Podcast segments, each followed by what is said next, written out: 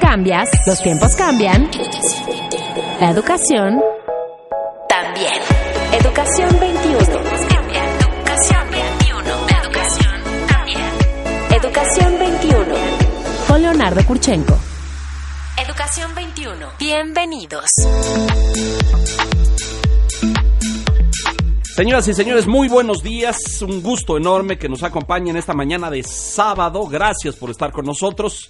Eh, el día de hoy vamos a hablar de un tema que crece en, en interés, en impacto y en innovación en muchas escuelas de México y son las escuelas incluyentes.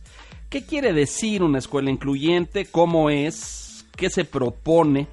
Eh, cómo, cómo sustenta su postulado y qué beneficios tiene, que desde mi punto de vista, ya lo hablaremos en un momento más, son enormes y derrama una serie de beneficios eh, a la comunidad educativa de una forma significativa. Y ahora les voy a decir por qué. Porque, porque todos tenemos un pasado.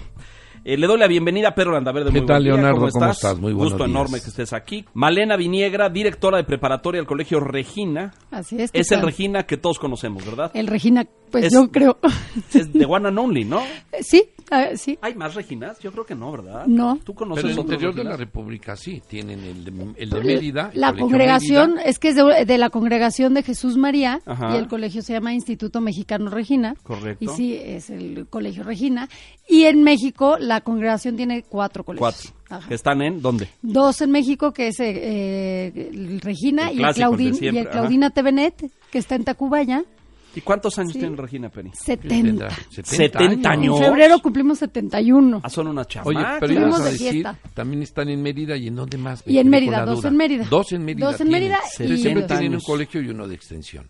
Eh, Exacto. Lo- igual en Mérida, lo mismo. Había uno en, en la Sierra Tarahumara que por cuestiones de inseguridad que narcotráfico se tuvo Mm, que sí. quitar. Malena, triste. bienvenida, muchas gracias. Y está también con nosotros Gabriela Alcocer, coordinadora del programa de inclusión educativa de, eh, de la preparatoria. Así es, hola. ¿Qué Gracias, tal? muchas gracias. ¿Es por correcto así invitarme. Gabriela. tu puesto? Ahí está. Sí, ¿Lo soy la encargada del área La de encargada inclusión, de inclusión. en preparatoria. Exacto. Las niñas del Regina, ¿sigue siendo niñas solamente? Sigue o sea, ustedes nunca dieron el paso a la modernidad. Se quedaron no. estancadas ahí en el siglo XIX. En algunas cosas, yo nada más, nada más en eso, en otras cosas no, No estamos las tan estancadas. ¿eh? Ay, no las etiquetemos, No, ya bueno. nos platicarán ese proyecto interesante, porque Exacto. yo pensé como tú, pero en una comida muy interesante que Pedro tuvimos- Falcum y, y ve los daños causados por escuela Oye, tú hombres. fuiste a La Salle. Yo fui a la Salle y ¿Qué también yo descubrí las niñas en la universidad. Oye, y me no, costó un trabajo. ¿Cómo, se en- come eso? ¿Cómo se Leonardo, habla? con eso? Leonardo, las ¿Eh? conociste en el Vallarta. En el hombre. Vallarta. Es que trabajamos en, estudiantinas. Les dije que todos teníamos un pasado. Exacto. Pero las niñas del Regina siempre eran preciosas niñas. Las Muy niñas del Regina tenían son- esa fama. guapas, Qué barbaridad. Y- e inteligentes. E inteligente. Eso, muy bien dicho. Bueno, ¿qué es una escuela eh, incluyente, Malena? Eh, nosotros en, en el Regina nos abrimos a la posibilidad de tener entre nosotras estudiando en la, al mismo nivel y con las mismas derechos y obligaciones Ajá. a las niñas que presentaran algún tipo de discapacidad. Por ejemplo, Tenemos eh, principalmente discapacidad intelectual, Ajá. eh, primordialmente síndrome de Down. Ahí lo que, sí, Correcto. que abarca es lo que- síndrome de Down. Es, lo, es, es, es lo, lo que más tenemos porque es una discapacidad muy común. ¿No? Ajá. Eh, Más Ajá. o menos es un nacimiento entre cada 800. ¿Cuál dirías que sigue después de eso? Eh, la discapacidad intelectual tiene muchas variantes. Ajá. Entonces, la conocida y reconocida por la gente es el Síndrome. síndrome de Down. Pero la realidad es que la discapacidad intelectual es muy común. Entonces, tenemos varios eh, características de discapacidad intelectual. Tenemos eh, una niña eh, ciega, y tenemos una niña con un síndrome. Ta- Tenemos muchas cosas dentro de la escuela. Tenemos a 22, a 22 alumnas con diferentes Wow. necesidades, eh, sí, que van desde preescolar hasta preparatoria. ¿cuándo y cómo tomaron esta decisión? Fue eh, Porque la- Regina tiene 70 años, acabas Así de es. decir, y no es así desde el origen. En algún momento tomaron la decisión Así de es. modificar esta. ¿Por qué? es una historia, es una historia que me encanta contar.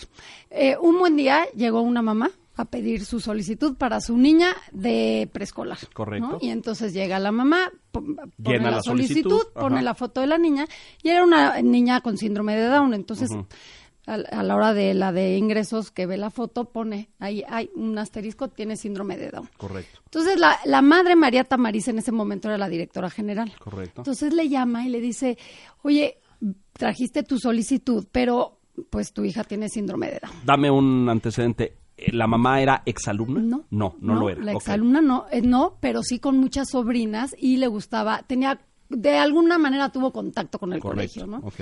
Y entonces eh, empiezan a platicar y como la congregación de Jesús María es internacional, tiene 200 años, también estuvimos de fiesta porque es una congregación ya con 200 años, que en todo el mundo o en casi todo el mundo es escuela inclusiva. ¿Es de origen español esa congregación? No, francés. Francés, correcto. Francés. Y entonces eh, había una de las propuestas de cómo a nivel congregación la inclusión. Y entonces la madre dijo, pues nos llegó, ¿no? O sea, O sea, otros colegios de la congregación en otras partes Sí. del mundo ya habían dado el paso. sí, en Francia, en, España, Europa, en, en España, Europa. correcto. Es más, en la India Correcto. eh, son más musulmanes que católicos correcto, en las sí. escuelas que tienen, ¿no? Entonces, y eso, o sea, inclusivo eh, en su sentido amplio, ¿no? Y entonces la madre la vio y dijo, "Mm, pues creo que es momento, pues nos llegó la solicitud, lo tenemos como una prioridad dentro de la congregación, pues vamos a Estás hablando asesorarnos. de cuatro o 2000 cinco años. No, hombre, 2005 fue esto. No, en el 2003. Hace 10 años, La 12. generación 2003-2004. Wow. Y entonces entra esta niña asesorada por excelencia educativa, ¿no? Porque el colegio dijo, a ver, solitos, como que está medio rudo. ¿Cómo le este, hacemos? paquete, Claro, claro. Y entonces vamos a asesorarnos con unos expertos y empieza excelencia educativa a dar la, la asesoría durante tres años. A- al A año maestros, siguiente, ya maestros, directores. papás, Oye, eh, todo el personal. Y meten ahí la sombra. No, entró sin sombra. Entró sin sombra. A ver, pero explícanos, qué es sombra, porque el auditorio no comprende esto. Mira, una sombra que nos gusta más llamarla monitora Correcto. es alguien que acompaña a la alumna y eh, la está apoyando dentro del salón, fuera del salón, en las necesidades que vaya teniendo. La monitora hace diferentes apoyos dependiendo de la niña. ¿no? Porque el, el tema de la inclusión es que es algo muy personalizado. Como la discapacidad es tan amplia y las necesidades son tan diversas, entonces cuando hay un programa incluyente o inclusivo, está, estamos hablando de que es un programa muy personalizado. Entonces la monitora hace diferentes cosas dependiendo de lo que necesita la niña. Siempre en apoyo al alumno, quiero Exacto. suponer, para fortalecer su proceso de aprendizaje, quiero, Así quiero es. entender. Así y luego es. también hay un proyecto o un programa, digo ahora que se menciona esto, obviamente apoyar al que está en, en el caso particular, pero también que eh, por ayudar a los otros a entender esto. Así es. El- Pero el- espérate, no, no nos Ajá. brinquemos porque es muy importante el, el impacto al resto del grupo. ¿El monitor es de la misma edad que el estudiante? No. No. El monitor es un adulto eh, que tiene cierta preparación. Dependiendo de las necesidades del alumno, también es la, neces- la, la preparación que se necesita. Es decir, ha sido entrenado Ha sido especialmente para entrenado. atender a este perfil de estudiante. Por ejemplo, si es un si es un alumno que quizás solamente necesita ayuda en la movilidad, entonces Solo no necesita moverlo, claro. no necesita gran preparación la persona más que cargarla, llevarla, acompañarla. Pero si es una, un- una un niño, por ejemplo, nuestra alumna que que ciega, entonces necesita alguien que sepa Mucho, braille, claro, claro. que pueda hacer las adecuaciones para esta niña en específico. Entonces sí, el monitor tiene que ser buscado conforme las necesidades de- del alumno. Y no todos tienen monitor. Eh, ahora, ¿quién lo busca? ¿El colegio, la mamá, los papás?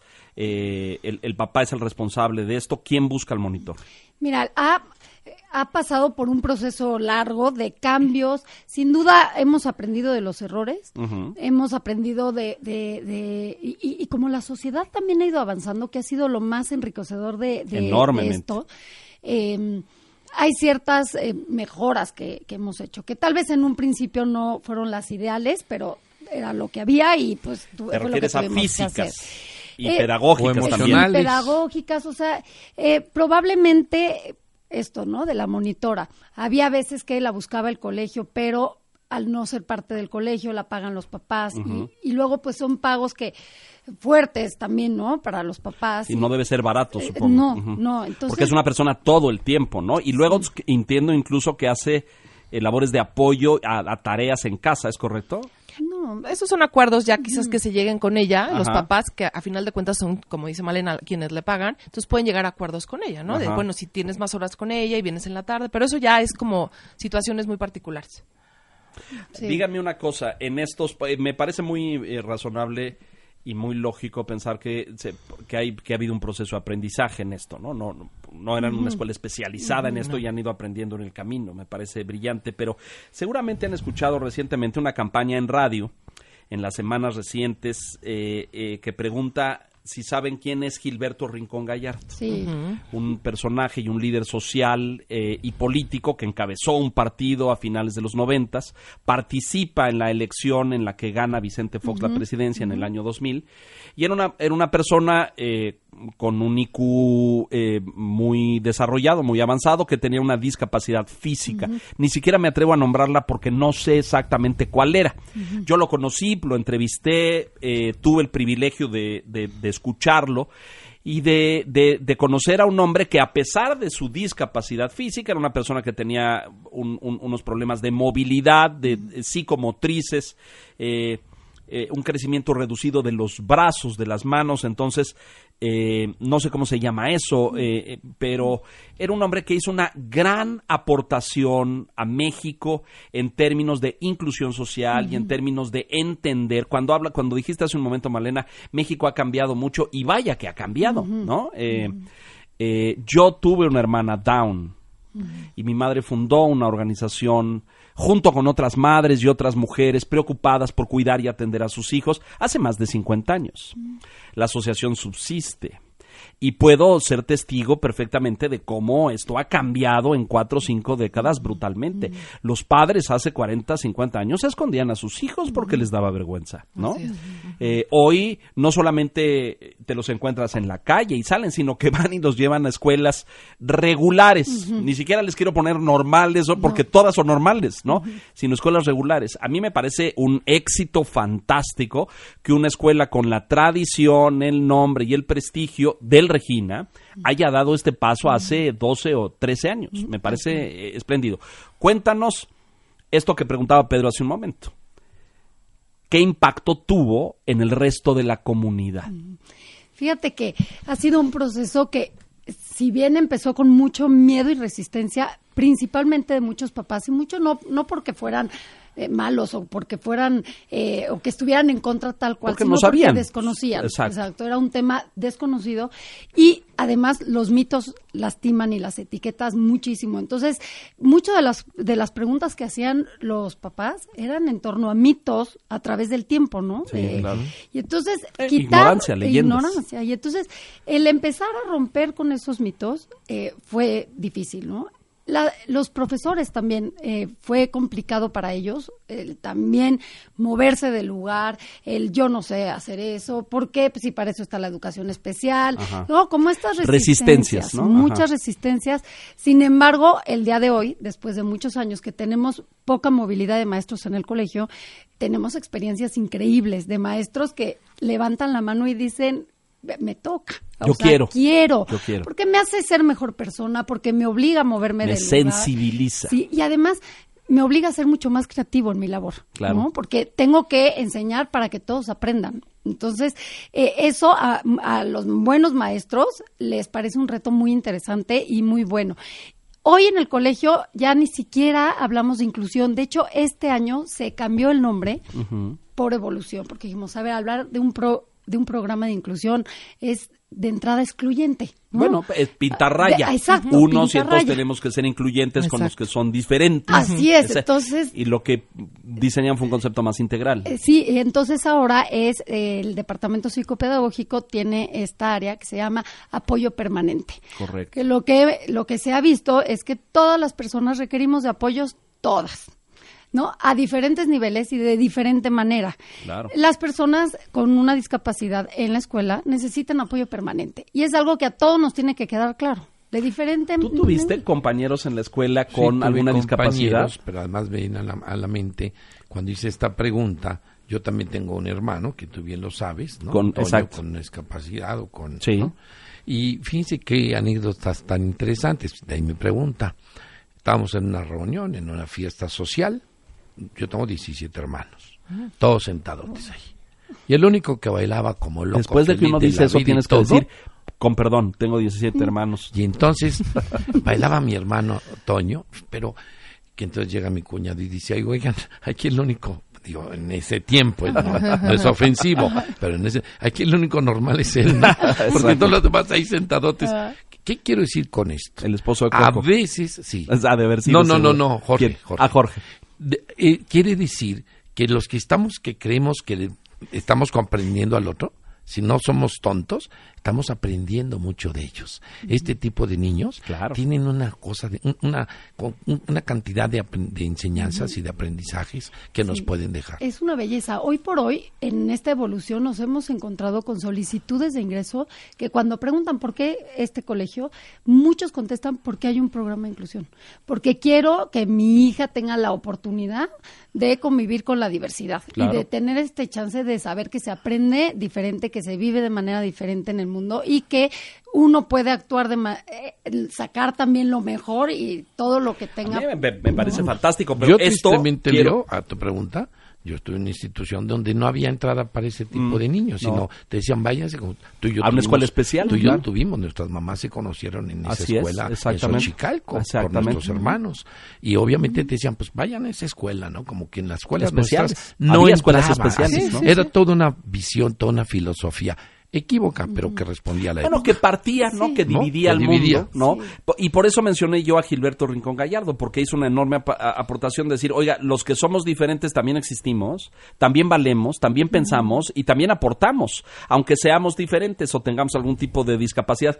A partir de Gilberto Rincón Gallardo, se empieza a hablar en México de estos temas y a decir, eh, a, a- a guardar, a- se reglamentan lugares especiales en salas de cine, en auditorios, en Ha sido estacionamientos. toda una lucha, Leonardo. Eh, ha tomado si dos tú oyes décadas a esto, mi ¿no? hermano Roberto que tiene a su hijo en silla de ruedas, Ajá. así que es una desesperación de que decir por qué ocupan el lugar de una persona Ah, no, es con brutal, condiciones. No, cosas que todos los días oímos, ¿no? Todavía estamos muy rezagados. Ahí vamos. Ahí vamos, lento. Pero esto generó, Gaby, eh, el diseño de todo un programa dentro de la es. escuela. Es decir, una mamá llegó, su hija, la directora general, la madre dijo, este es el momento. Y luego, ¿qué pasó en el colegio? Diseñaron un programa. Pues sí, eh, eh, se fue diseñando conforme fueron avanzando las niñas, ¿no? Justamente a Malena le tocó ser parte de ese, desde el inicio, de cómo ir, pues un poco, siempre esa primera generación, donde estaba esta niña, acabaron entrando otras dos niñas más, y, y fueron, fueron la, pues la generación piloto, ¿no? Ajá. Con la que... ¿Y las otras dos también eran down? Una down También- y la otra con una down. discapacidad intelectual. Ok, correcto. Entonces fueron, fue, fue pues un programa en donde se fue eh, aprendiendo el ensayo y el error, En el, en el camino. en donde la generación fue, fue también aportando muchísimo y siendo un gran apoyo para esto, ¿no? A mí me tocó eh, recibir a, esta, a estas niñas en preparatoria. Ajá. A mí Malena me invita cuando em- arranca preparatoria, ¿no? Porque además, pues era ir cada sección, ir probando, ¿no? A la hora claro. que entran a secundaria, pues es otra cosa que la primaria. Ahora vienen a preparatoria y también es totalmente otra cosa. Ya es el programa UNAM, ¿qué vamos a hacer? Vamos a... Es decir, lo fueron llevando escalonadamente. Así es, No es que así. hayan empezado. No, no. Ah, es lo que y esa es a una, esa es una de las reglas del colegio en cuanto a quiénes pueden entrar al programa, es que entren desde el principio, desde preescolar, para que lleven todo este proceso, desde la generación completa, que crezcan juntas y que puedan ir eh, creciendo juntas como generación, ¿no? O sea, que entren desde preescolar. Entonces, a mí me toca recibir a estas niñas cuando llegan a preparatoria. Entonces, Malena y yo, pues fuimos también, como todas las secciones anteriores, fuimos probando a ver qué era lo ideal. Hicimos cambios creo que cada año, ¿no? Empezamos, bueno, primero esto y el siguiente año, bueno, ahora vamos a meterles prácticas laborales y entonces les metimos muchísimas y fue una locura y entonces pues las quitamos. Entonces A ver, fue- ¿cómo, cómo, cómo que prácticas laborales? Sí, porque nos dimos cuenta que, que más que carga académica, que también es importante que, que, que la lleven adecuada a, a- a lo que ellas pueden manejar en el salón y que estén dentro del salón, también por la parte social, que se nos hace fundamental. También empezamos a meterles prácticas laborales, o sea, que empezaran ellas a tener pues algún tipo de actividad que las preparara para que más adelante Claro. poder tener alguna Ser- eh, autónomo. algún ser- trabajo, ¿no? al- algún nivel de autosuficiencia. es Exacto. decir. Entonces, bueno, probamos en todas las, las opciones que teníamos en el colegio donde podrían ellas apoyar, ¿no? Ajá. Que si en la papelería, que si en la En la parte cafetería, que si en la administrativa, que si en la recepción, todo lo que te puedes, pero les metimos creo que ocho el primer año. Entonces fue así como demasiado. Entonces al siguiente fue, bueno, no, mejor no. Entonces Es sí, mucho, sí ha sido, de verdad, cuando se graduaron estas tres niñas, ya salieron. Estas, tres- salieron. esta- estas tres Y están en la universidad, en programas inclusivos Ya en la universidad. Wow. O sea, sí fue de verdad un... Mucho mérito, ¿no? Sí, es, es, es, es, es muy lindo verlas graduarse, fue muy emotivo. el, el- la generación, verlas cómo las ha Acogido, y acogido, abrazado. cómo las sigue queriendo muchísimo ahora, a pesar de que salieron hace año y medio. Y, y bueno, sí, sí fue, un, sí fue una generación en donde se probaron muchas cosas. Déjenme decir esto antes de irnos a la pausa, pero yo estoy convencido, yo tuve la vivencia personal eh, y, y familiar y tuve la bendición de tener una hermana con síndrome de Down y trabajar en ese mundo toda mi infancia y convivir con estos niños especiales y son ángeles. Estoy convencido de que derraman una serie de beneficios, porque son incapaces de ninguna eh, maldad. Son incapaces. ¿Hacen trampitas? Hay que oír, hay que oír a no Malena. todos. Hay No, que oír no, a el Malena que en el el que siguiente corte. No todos. No. No, son traviesos. Bueno, No ahora no todos. dirás. Pero no hay, no hay, no, yo no veo. Yo Bueno, no- vamos a oírla a ver qué nos dice Tú Malena. descubriste. No, es que justo esto, esto, esto que, que tú dices, Leonardo, ha sido uno de los lenguajes que más ha cambiado a lo largo del camino, ¿no? Ajá. Eh, por ejemplo, eh, ¿no? Son ángeles. Claro, tú, tú tuviste la experiencia con tu hermana Familiar, y la viviste así. Por supuesto que, que yo también puedo decir, ay, mis, mis hijos son unos ángeles. Claro, que- que no lo son. Los Pero míos yo tampoco, lo- no. Yo no los veo tan ángeles, pero no, Sí. no. Y, y, y no, son, y ese tipo de lenguaje, por ejemplo, sí es bien importante que hoy por hoy ha evolucionado. Sí, correcto. Que no son ángeles, son personas que tienen muchas habilidades y que también tienen muchas áreas de oportunidad. Y hay unas personas como todos y compañeros que es lo más bonito que se descubre a lo largo del tiempo, que no tenemos a ninguna alumna con síndrome de Down igual. Ninguna. Todos son distintos. Ajá. Todas. O sea, es, es impresionante cómo el Bueno, libro como de... cada miembro de la comunidad que tú tienes. Son Es que me está gustando lo que dices. Así es. Efectivamente, yo creo que son, hay que considerarlos en el contexto de Como personas. individuos. Ojo, y mira, cuando están en primaria siempre son un amor, cuando llegan a prepa tienen las cualidades y características de un la- joven. nos podemos saltar la secundaria mejor. Exacto. Bueno, este, vamos a hacer una pausa. Estamos en Educación 21 hablando de la escuela incluyente y hablando de esta evolución en este concepto eh, de eh, incorporar a discapacitados de distintos perfiles en escuelas regulares. Mensajes, volvemos. Forma parte del cambio educativo. Escríbenos en Twitter. Arroba educación-21. Regresamos. Estamos de regreso, perdón, eh, muchas gracias, estamos de regreso. El debate no, no, Muy no termina. interesante, Leonardo, Es- ¿o porque no? finalmente nos tenemos que voltear a ver este sector, este no quiero decir segmento, pero este grupo de social personas, claro. y que forman parte de un con- que antes no conjunto. que antes no eran visibles y hoy están muy visibles afortunadamente. Nos Estamos- contabas. Estamos hablando de escuela incluyente con eh, Mariana Viniegra y Gabriel Alcocer del Regina. A ver, una película que viene en enero. En- Malena. Malena. ¿Qué dije? Mariana. Mariana. Mira, es que me los quité. Mariana. me quité los ¿Qué anteojos. que- Ah, es gente que mayor ya, es una gente mayor, perdón. A partir de aquí. Ya te No vamos me a meter regañes, moví el ahí, micrófono porque si no, no le veo la cara a la te señora. vamos a meter a la escuela este ¿De qué? incluyente, Incluyente. por esto del tema de a los ver, lentes. entonces, eh, iba a decir de la película. ah, que viene una película en enero a México Viene- y que sí. tiene que ver con... Es española la película, se llama. Campeones y es sobre discapacidad intelectual. Ah, Es una belleza de película. Es sanadora, transformadora, tiene eh, justo rompen con, con Los mitos, arquetipos. paradigmas, arqueti- arquetipos de una manera tan natural. De, de verdad se las recomiendo. Creo que eh, llega al 3 de enero. Yo tuve oportunidad de verla en, en la premier. No, de verdad salí porque com- como tengo muchas experiencias muy similares, es tan natural y tan verdadero. Campeones se llama. Campeones. Oye. Y los actores todos son con discapacidad intelectual, ustedes- adultos. ¿Ustedes Wow. de, de- de naturaleza ya traían este este espíritu, esta inquietud o, o la descubrieron en el en la escuela ahora? Es que las dos estudiamos educación especial. Ah, esto es. Ah, Sí, bueno, eso exacto. cuenta, eso Exacto. cuenta. Por ahí hubiéramos, Hubiéramos empezado por ahí, claro. Leonardo. A ver, ahora díganme, bueno, ya hablaron de síndrome de Down. ¿Qué otro tipo de discapacidades reciben? La verdad es que no hacemos como, como distinción, ¿no? O sea, nosotros el proceso, el proceso eh, natural es llega la familia, Hace su solicitud. solicitud, se- Y luego ven al, al, al niño, a la niña. a la niña. a la niña. Hacemos una entrevista igual que con, el, con la- ujú. el resto de la familia. Un, una sesión más que adicional, adicional que es importante. Eh, y procuramos que para el programa de inclusión son dos lugares por generación. ¿Por qué es esto? Porque es importante mantener cierto Equilibrio. equilibrio. y- O sea, si todos los colegios tuvieran eh, la apertura Estaríamos en el porcentaje de la población. Así es, que es el Exactamente. 2%. Y entonces nosotros no podemos pasarnos de ese 2% porque la población tiene otras muchas necesidades, Claro, todas. ¿no? claro. Entonces sí, por eso entran en preescolar, ¿no? Porque desde tempranito, y, y también yo lo que les decía mucho a los papás y lo que les seguimos diciendo es, el colegio también tiene que encajar con lo que tú quieres para tu hija. Claro. Todo el colegio que Sí, tú todo el conjunto, todo, lo demás que ofrece. O sea, no nada más es esto. Que sea de puras la, escuela es ¿te gusta o algo te más. gusta? Claro, sí, claro. Que sea Oye, católica, ¿te gusta Pero o no te gusta? dime una cosa. Siendo ustedes directoras y coordinadoras, y ¿no?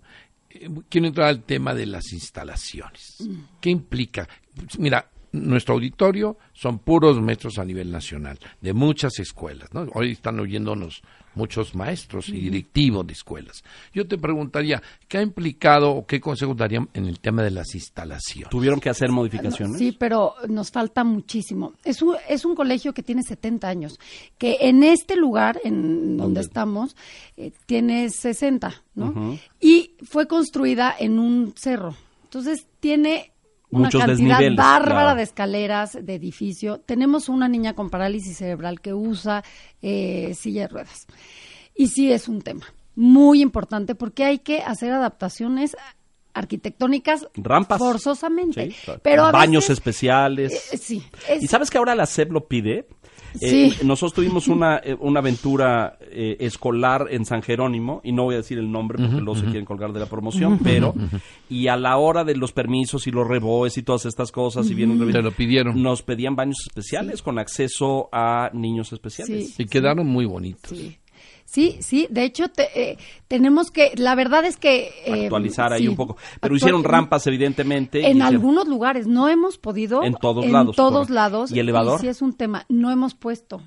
Y Todavía hay retos. Yo Fíjate, creo en la que escuela de mis hijos, tampoco digo el nombre, pero era muy interesante el ver que, haz de cuenta que son tres pisos, Sí. bajaban el salón del, del niño que con las características y todo el grupo Sí. iba para abajo en lo que ese niño pasaba ese Sí. grado. Es decir, siempre los grupos fueron bajándose. Que va en primero, baja. Que va en segundo, si estaba arriba, lo ponían en la planta En la baja. planta baja. Sí. Sí, eso, ese tipo de ajustes se procura hacer hecho, cotidianamente. Eh, lo que sí vemos es a una comunidad de padres el día de hoy con la camiseta superpuesta, con unas ganas enormes de participar, de estar y de ver qué se ¿Cómo necesita. modificó esto al- a la comunidad de padres de familia, Gaby? ¿Qué, qué, qué impacto ha tenido en los papás que de repente sus hijos conviven con niños que son diferentes, que tienen habilidades diferentes y que tienen características distintas?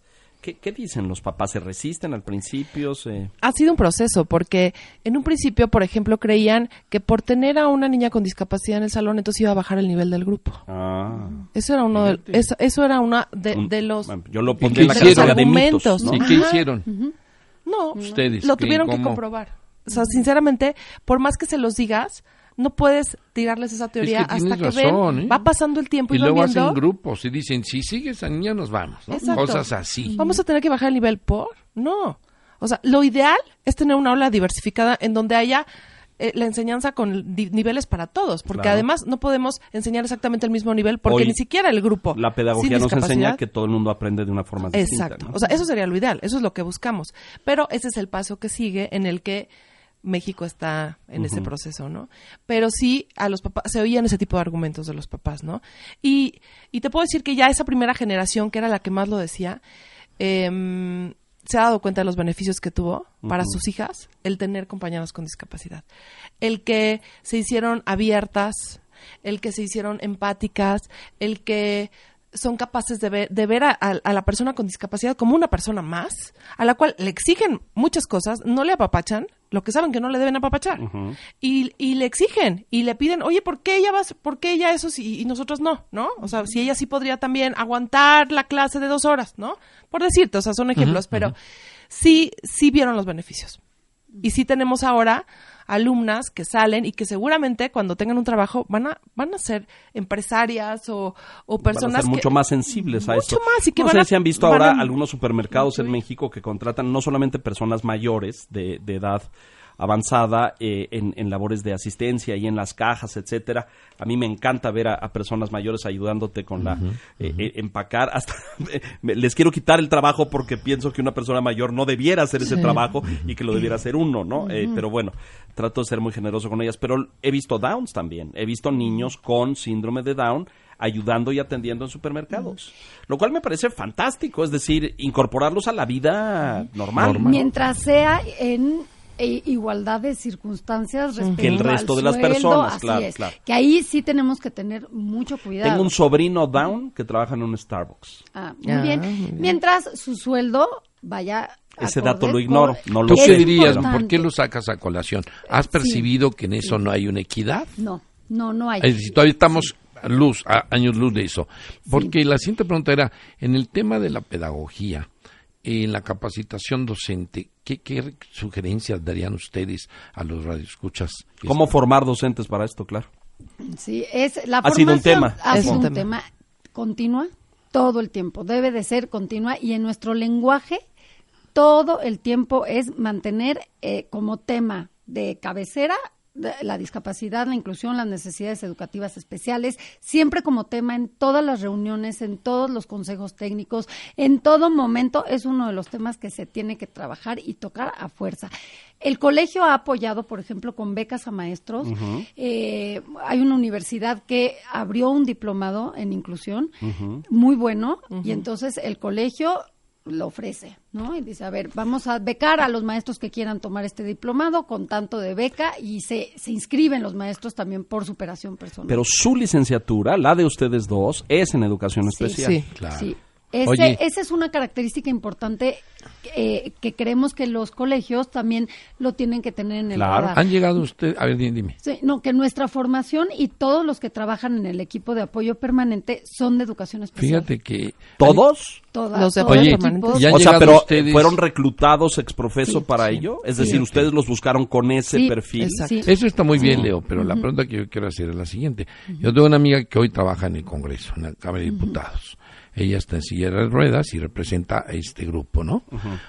Ustedes han llegado a pensar, ahorita me viene a la cabeza, que el cuerpo directivo, en el cuerpo directivo o en el consejo académico de ustedes hubiera una persona así, porque una cosa es estudiar lo que está muy bien, pero cuando lo vives, tú tienes a tu hermano Alejandro, en condiciones así, que todos los días lo oímos, que hace comentarios, que hace alusión, porque él lo está viviendo diario. Entonces, ¿Han pensado en eso? Sí, yo no es un impedimento. De hecho, cuando se abrió el programa de inclusión, platicando con la madre, porque yo trabajaba en el colegio en preescolar y entonces cuando Excelencia Educativa deja la capacitación de tres años, me invitan a mí a, coordinar el programa.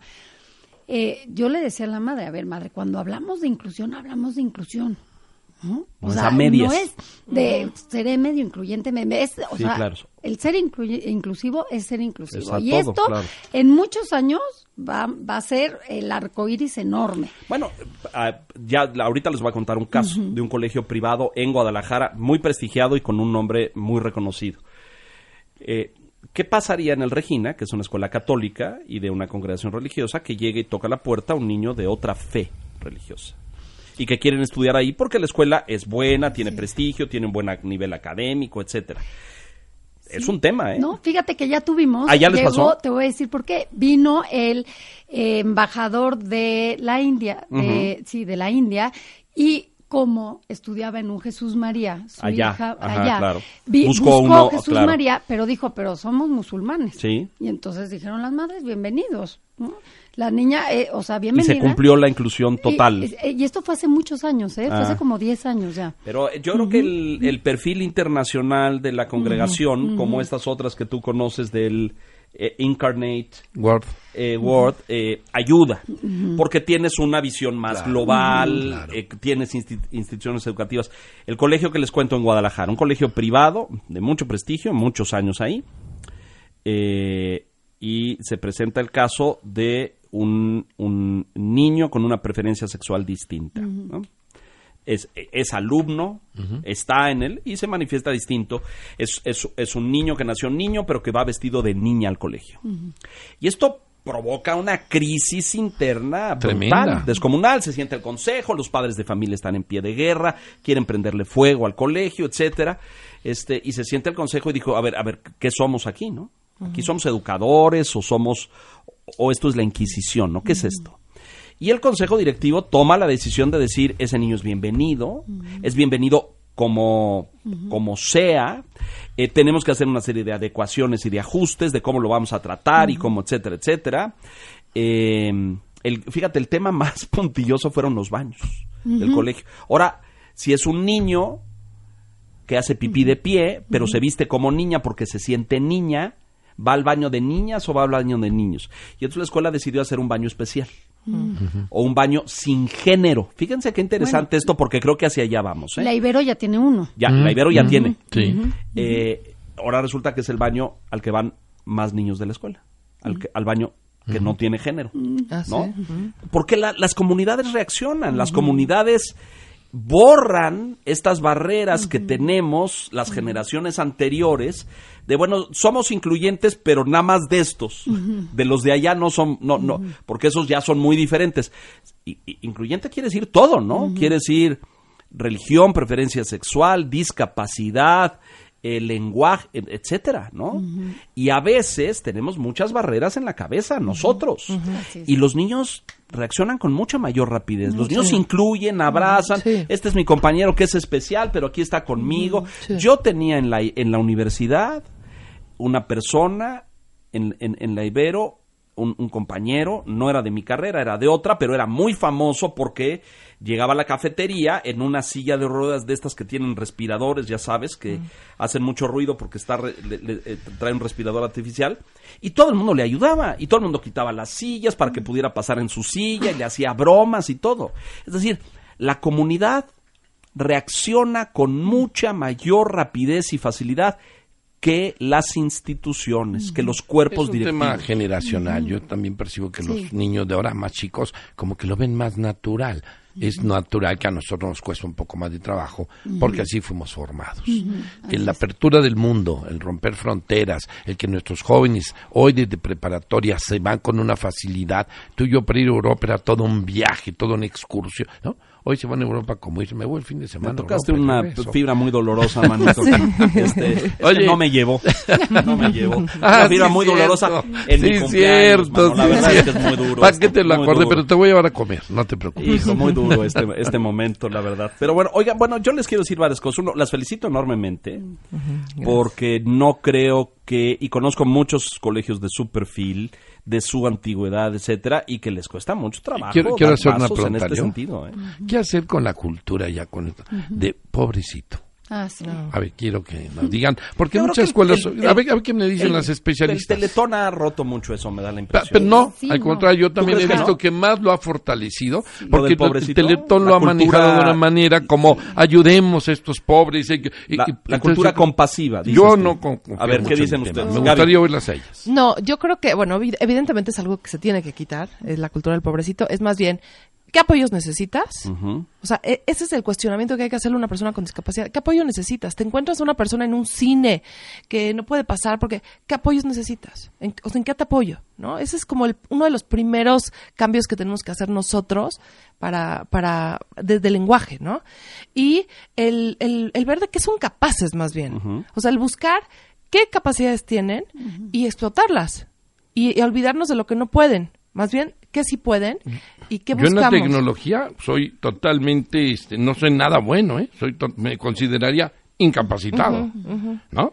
A lo mejor para hablar en público, para relaciones, pu- es lo mío. Exacto. Yo creo que eso que estás diciendo me gusta mucho, Leo. Analfabeto, podrías decir. Gracias. sí. Pero estaría horrible que te dijeran, ay, pobrecito, no sabes usar la compu, ¿no? O sea, Te diría, oye, ¿qué te- Sí. ves- ves- Pobre, pobre, no, no sabe bajar una app. Eh, Gaby y yo estamos haciendo un programa muy no interesante. tiene, este, Oye, oye, cuidado.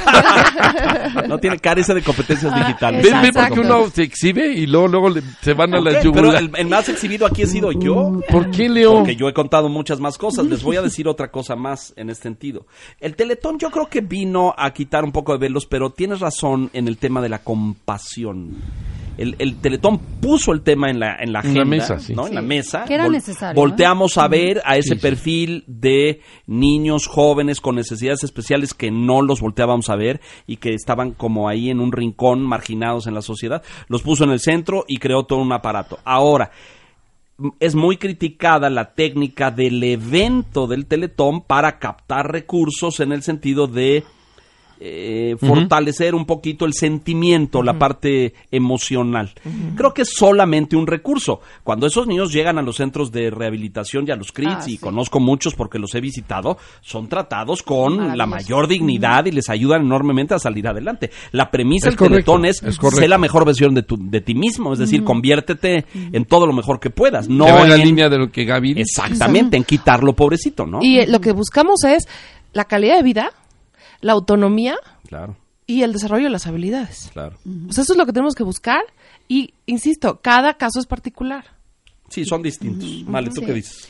Sí, em, si bien el, el Teletón, un poco retomando esto, eh, algo que hay que, que fomentar muchísimo es el lenguaje. El lenguaje es importantísimo Sí, claro. porque nos, nos da ideas mentales, ¿no? Y es la manera que tenemos para relacionarnos. La compasión es buena en el buen sentido en- de la compasión, de yo te veo ¿no? y, y entonces me hago cargo un poco de lo que me toca para acompañarte. Está bien, no como lástima de ay, pobre. No, la compasión es un sentimiento Exacto. humano, un sentimiento ante esto muchas circunstancias. Esta, es- sí. Eh, es, es también muy importante el, el dar apertura a conocer a- a las personas antes de, de etiquetarlas o de dar por un hecho de, ah, es que seguramente no va a poder, o seguro, "Ay, hay que conocer. La verdad es que nos hemos llevado unas sorpresas súper agradables. Esta alumna nuestra con síndrome de Down que inició el programa, ya grabó dos, dos, este, este, pues No, dos eh, pues, cápsulas de No, no, de dos no programas cápsulas, de- un capítulo, capítulos un capítulo, de- un capítulo. de- ¿Es actriz? Eh, Es, pues, Eh, le encanta. Pues la invitaron a un Sería programa, pues. Que hablaban de discapacidad, pero tiene muy buen lenguaje, Muy tiene bueno. muy buena memoria, escribe, lee, o, o sea, tiene... Wow. Sí, sí, la Está muy verdad bien, que ¿no? sí. Ay, la hubieran invitado. Ah, un día, Ay, de pues- verdad, es, es un placer. Eh, y Manuela, pues, fue la que abrió el programa inclusive. La pionera en La este Sí. pionera, la pionera. Y se sigue encontrando, está en la Ibero, en el programa que tiene, que se dice, que se llama Somos Uno Más. Ajá. Que, eh, y Ah, entonces sí. sí. Muy buen programa. Muy Sí, buen muy bueno. programa. Eh, ¿qué, qué estudia?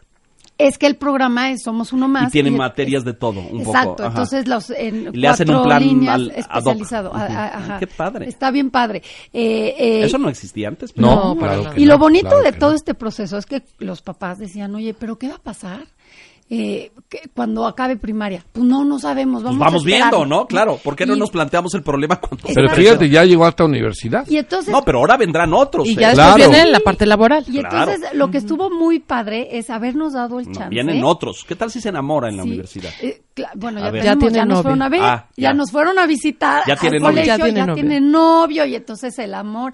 Algo que ha ayudado muchísimo es en la parte social, la exigencia de las habilidades socioemocionales es Fundamental, claro. O sea, a una persona no le puedes permitir que va creciendo, se convierte en un adulto y tiene actitudes de niño chiquito berrinchudo. Sí. No hay manera. O sea, es de, aquí no haces este berrinche, claro. te comportas. Sí, sí, ¿no? crecer y madurar madurar en todos y madurar para todos. Que lo, se lo dirías a cualquier niño A que hiciera cualquier- eso. claro. Aquí A lo que me gusta, la experiencia, claro, a mí lo que me gusta Es es, igual el trato que ellos dicen, eh, aquí el enorme reto es que son iguales. Exacto. Bueno, ya nos vamos, se nos va a acabar el tiempo. Eh, eh, me hace muy feliz que hayan venido a contar esta historia y les agradezco enormemente porque a mí personalmente me, me- me significa mucho. Y ahora mencionabas a Alejandro, yo tengo un hermano que se mueve en un carrito eléctrico. Eh, detesta a los arquitectos mexicanos, Ay, pobrecito, porque Sí. dice que, o sea, cualquier problema de falla de cálculo en este país le, pues, le, meten un escalón, Sí, ¿no? Ahí un pues, falló, métele un escalón, un postecito y arruina la vida a las personas que se mueven en una silla de ruedas, en un carrito eléctrico, etcétera. Y avanzamos, ya hay calles en México que tienen rampas y que tienen cosas, pero todavía estamos pues muy lejos de tener muchas facilidades. Eh, así es que hagan las adaptaciones físicas Sí, a la mayor sí, sí. brevedad. En total hoy tienen dos por generación. Tienen 22 casi, en sí. total. Hoy más. tienen Exacto. 22. Sí, casi dos por generación. Tenemos ahí dos generaciones medio coladas que no hubo inscripciones. que Pues ya no sí. cupieron, Sí, digamos. esa- No, más No- bien no no, lle- llegaron. no hubo Ah, solicitudes. a nuevos solicitudes. No, no Ah. Y algo importante también es que, co- al igual que el resto de las niñas, las eh, la, la idea es, tú estás contenta en el colegio, te adaptas, te gusta, el colegio cubre con tus necesidades, continúa, si no, no. ¿no? Hay, hay papás que, que se quedan conformes de, bueno, esto es lo que hay, no hay de otro. ¿No? Y es de, bueno, pero si no es feliz, no, no es pleno, pues sí se vale decir que no. Pues ¿no? sí. Bueno, pues Malena, mil vamos. gracias. Gracias, muchas gracias a ustedes Malena por la invitación. Viniegra, que es directora de preparatorio en el Colegio Regina, Gabriela Alcocer, coordinadora de este programa, el de inclusión educativa, ahí mismo, Peri, muchas gracias. Gracias, Qué Leo. fantástica. eh, Muy bonito programa, las felicito. Ay, gracias este espíritu que tienen además es maravilloso porque no solamente es tenerlo, sino tener la voluntad, el deseo, ser empático en el contexto de lo que hoy en día se está viviendo. Felicidades. Muchas gracias. Muchas gracias. Señoras y señores, gracias por la gentileza de su atención. Esto es Educación 21. Eh, felices fiestas, feliz temporada de, de todo esto. Eh, que la pase usted muy bien. Aquí seguiremos como cada sábado. Hasta entonces. Una nueva educación para una nueva generación. Educación 21. Con Leonardo Kurchenko.